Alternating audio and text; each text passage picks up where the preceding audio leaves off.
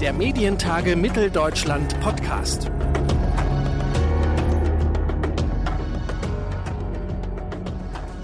Hallo und herzlich willkommen zu einer neuen Folge unseres Medientage Podcasts. Diese Folge wurde im Rahmen der Medientage 2022 aufgezeichnet. Zu Gast in dieser Episode ist Dr. Susanne Fapp, die Generalsekretärin der ARD. Eines ihrer Spezialthemen ist die Nachhaltigkeit in der Medienbranche. Welche Entwicklungen und Hürden es da gibt, darüber hat sie mit MDR-Volontär Lukas Raschke gesprochen. Krieg und Pandemie, zwei Krisenthemen, die die Berichterstattung der letzten Zeit dominiert haben. Eine Krise ist da fast schon ein bisschen in den Hintergrund geraten, nämlich die Klimakrise. Sie ist allerdings so akut wie nie zuvor und wir in den Medien sollen darüber nicht nur berichten, wir müssen auch selbst etwas dagegen tun. Was genau, das fragen wir ARD-Generalsekretärin Dr. Susanne Pfapp. Hallo. Hallo, freut mich sehr.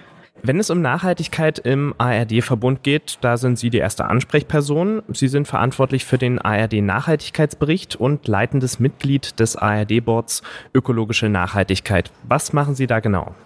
Also zum einen, Sie haben den Nachhaltigkeitsbericht erwähnt. Wir haben 2020 das erste Mal einen Nachhaltigkeitsbericht nach den 20 äh, Kriterien des deutschen Nachhaltigkeitskodex erstellt. Und für die ARD ist das schon eine sehr große Herausforderung, weil wir sind äh, ja zehn Häuser mit der Deutschen Welle. Es ist also ein sehr aufwendiger ähm, Koordinierungsauf, ähm, ja, Koordinierungsaufwand, auch die Daten zusammenzutragen. Es war vor allem eine Ist-Analyse. Und diese Ist-Analyse hat uns gezeigt, okay, wir wollen und müssen systematisch, strategisch vorangehen, weil, wie Sie richtig schon gesagt haben, Medienhäuser haben eine doppelte Verantwortung das äh, Berichten, das Sensibilisieren, Lösungsansätze aufzeigen äh, über die äh, Berichterstattung, über das Programm, aber dann natürlich selbst als Medienhaus an den entscheidenden Stellen einzusparen, zu reduzieren. Und genau das haben wir mit dem ähm, Board eben aufgesetzt. Wo sind die maßgeblichen Stellschrauben, bei denen wir als Medienhaus oder auch als Arbeitgeber, als Unternehmen etwas tun können. Und das liegt natürlich als allererstes in der Medienproduktion, also wirklich unser Kerngeschäft. Aber genauso auch Betriebsmanagement, also wie sehen die Außenanlagen aus, wie, na, wie sieht die IT-Versorgung aus, wie, wie ist das Catering, wie sind die Mobilitätskonzepte, wie organisieren wir Events. Also da gibt es eine ganz große Bandbreite.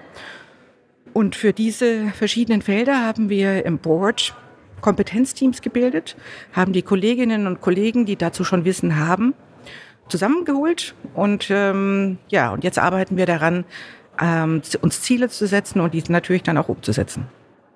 Journalistinnen und Journalisten sind viel auf Reisen. Gerade die ARD hat ein riesiges weltweites Korrespondentennetzwerk und im Fernsehen, das haben Sie auch schon angesprochen, da sind aufwendige Produktionen zu sehen.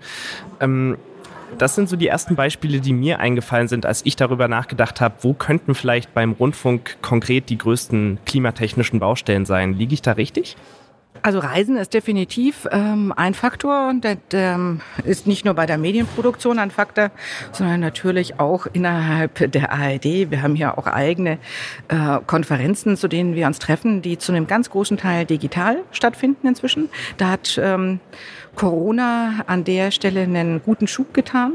Und auf Reisen zu verzichten, ist ja so eine Win-Win-Situation. Das tut dem Klima gut.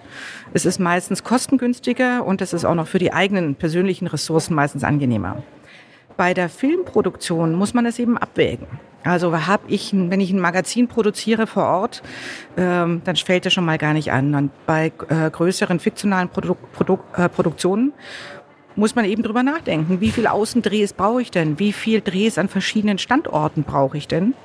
Eben das ökologische äh, Moment immer mit im Kopf zu haben als ein entscheidendes Kriterium für ähm, ja für die Auswahl. Warum mache ich das oder warum mache ich jenes? Und kleiner Seitenblick: ähm, Unsere Filmförderung, so wie sie aufgestellt ist, ist ökologisch der totale Wahnsinn weil wir diese regionale Filmförderung haben und natürlich ähm, gerne von ähm, Produzentinnen und Produzenten versucht wird, möglichst viele Fördertöpfe ähm, äh, in, Zugang zu bekommen.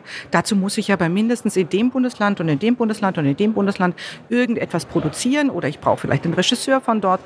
Und äh, das führt dann eben auch dazu, dass man den Drehort öfter wechselt. Und das ist jetzt mal rein äh, aus der Nachhaltigkeitsgesichtspunkten ähm, ein ziemlicher Blödsinn.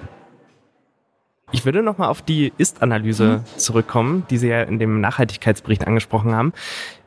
In vielen Medienberichten kann man nachlesen, welche Länder, welche Branchen, welche Konzerne gute oder schlechte CO2-Bilanzen haben.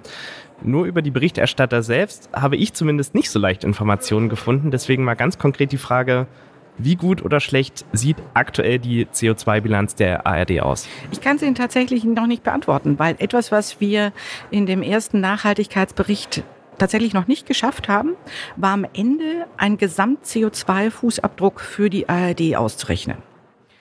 Ähm, das werden wir jetzt beim zweiten äh, Nachhaltigkeitsbericht, der voraussichtlich jetzt über dieses Jahr laufen wird und dann 2023 erscheinen wird, weil die Corona-Jahre werden ein bisschen ja, da würde man es sich leicht machen, wenn man die Corona-Jahre nehme.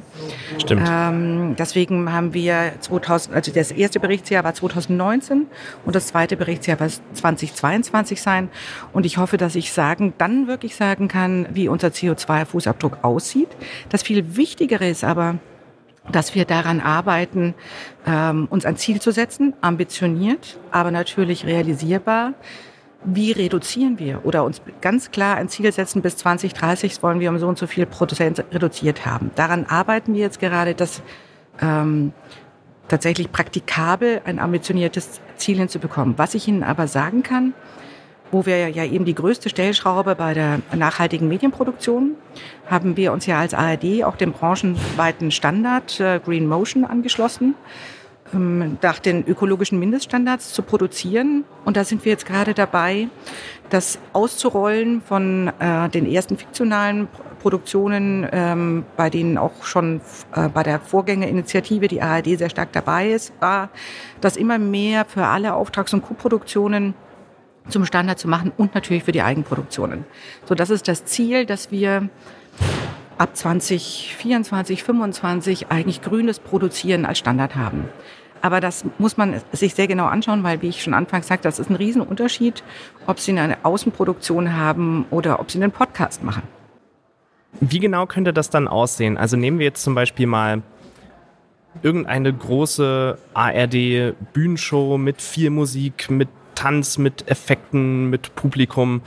Wo könnte man da konkret ansetzen und sagen, hier an der Stelle reduzieren wir die Emissionen? Also Erfreulicherweise gibt es ja schon diese ökologischen Mindeststandards, die einem einen guten Leitfaden geben. Und das geht im Grunde genommen los beim Drehbuch oder ähm, ähm, bei allem, was ich sozusagen brauche, um erstmal so eine, eine Show festzulegen, das zum Beispiel nicht im Papier auszudrucken.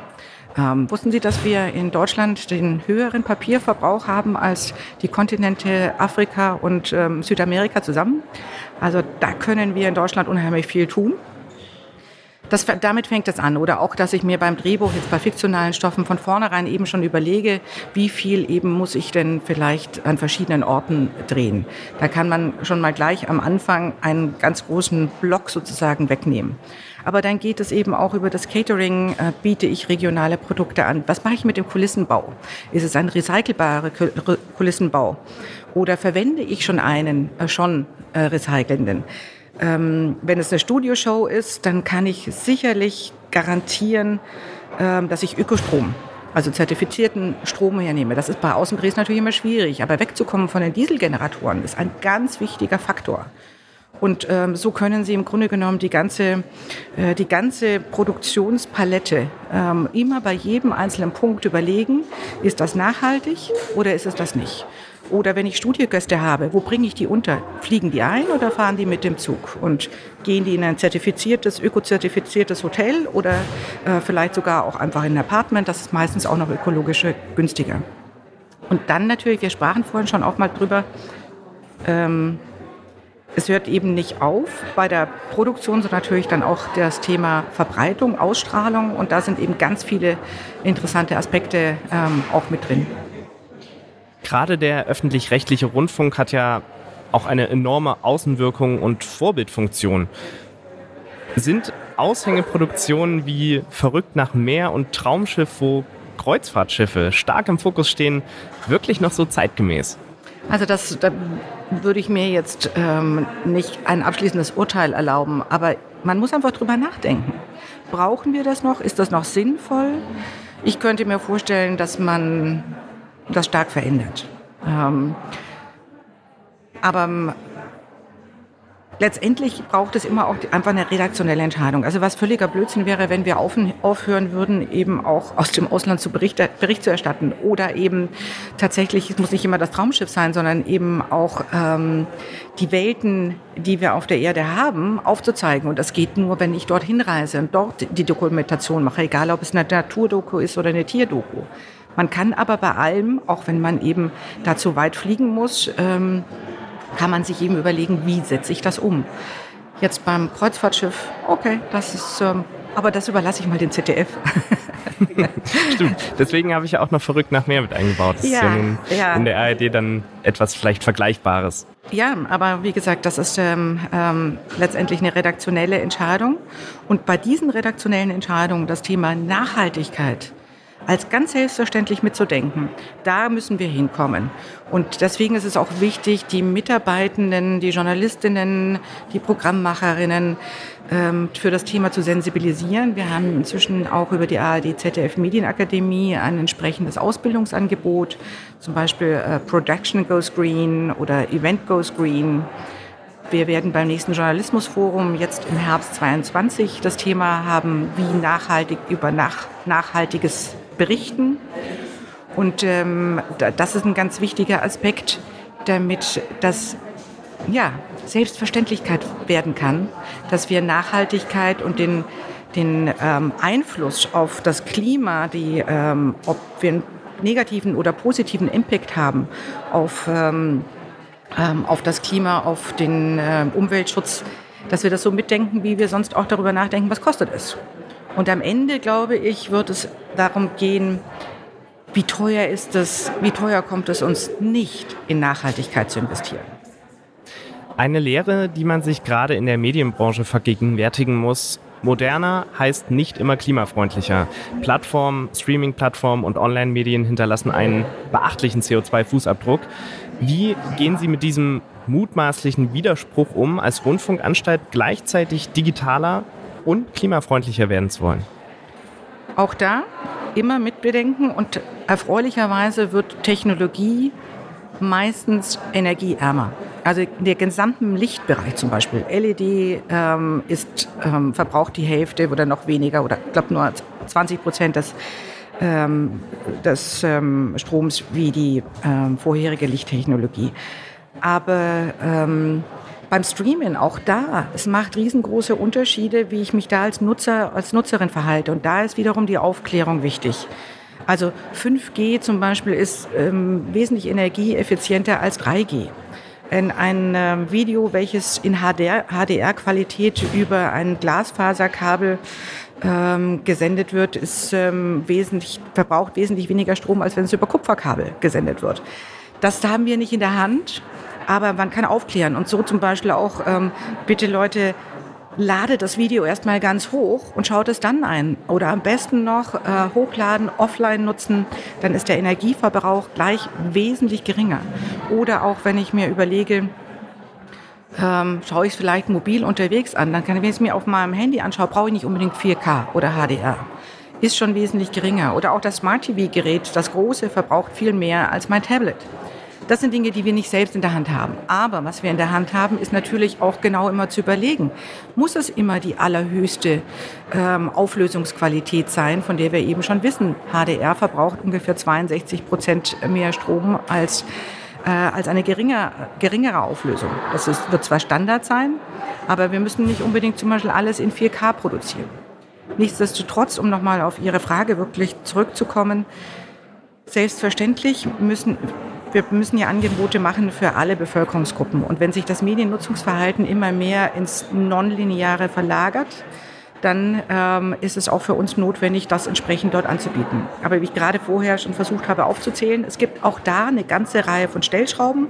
Und da sehe ich eben zum einen die Aufklärung und zum anderen für uns auch immer die Frage, ähm, ja, in welcher Qualität muss ich es machen ähm, und welche Konsequenzen hat das? Und ich könnte mal als Tipp sagen, so für alle, wenn etwas linear angeboten wird, und ich schaue es mir, wir alle anderen auch linear an, zum Beispiel der Tatort oder die Tagesschau, dann, wenn ich, die, wenn ich es, wenn es mir möglich ist, das über Kabel oder Satellit anzuschauen, ja, dann nutzt bitte das normale Broadcasting. Das ist dann wesentlich energieeffizienter und klimafreundlicher, als wenn 10 Millionen Menschen das gleichzeitig streamen. Die ARD hat vor kurzem erst auf Ökostrom umgestellt. Wie geht's weiter? Welche konkreten Pläne und Projekte sind in nächster Zeit geplant, um die ARD-Anstalten nachhaltiger und klimafreundlicher zu machen? Eins hatte ich schon erwähnt, also nachhaltige Medienproduktion, das mhm. wirklich über die gesamte ARD auszurollen für alle Co-, Auftrags- und Eigenproduktionen. Dann arbeiten wir sehr stark eben in dem Bereich Betriebsmanagement.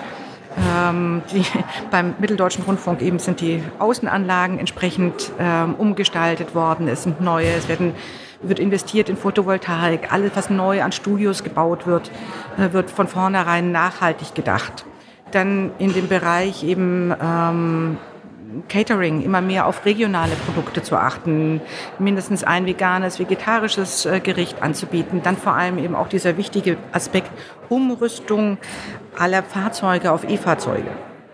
Eigene, äh, das erfordert auch auf dem Betriebsgelände gegebenenfalls eigene Ladesäulen zu haben, was ich weiß, was auf dem MDR-Betriebsgelände schon der Fall ist.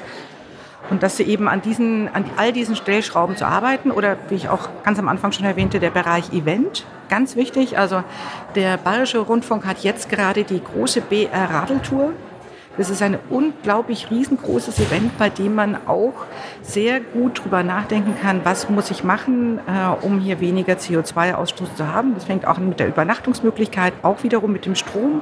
Kriege ich Ökostrom unterwegs, ähm, um die ganzen Teilnehmenden zu versorgen. Und dann so diese ganz kleinen Dinge.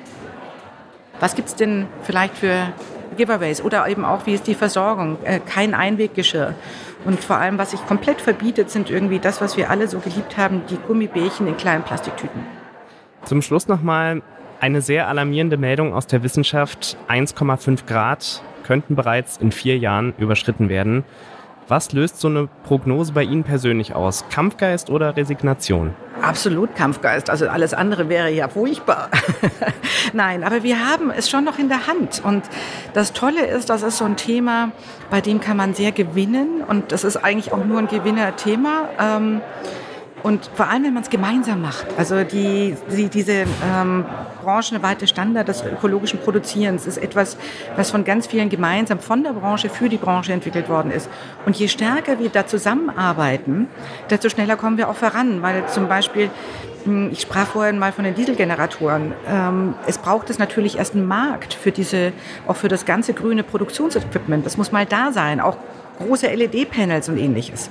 Und je stärker die gesamte Branche daran arbeitet, desto schneller werden wir auch einen Markt haben. Also ähm, ich bin der Überzeugung, dass wir da gut gemeinsam vorankommen können und dass eben auch die Medienbranche wirklich ihren Anteil leisten kann. Und als allerletztes noch ein kleiner Hinweis.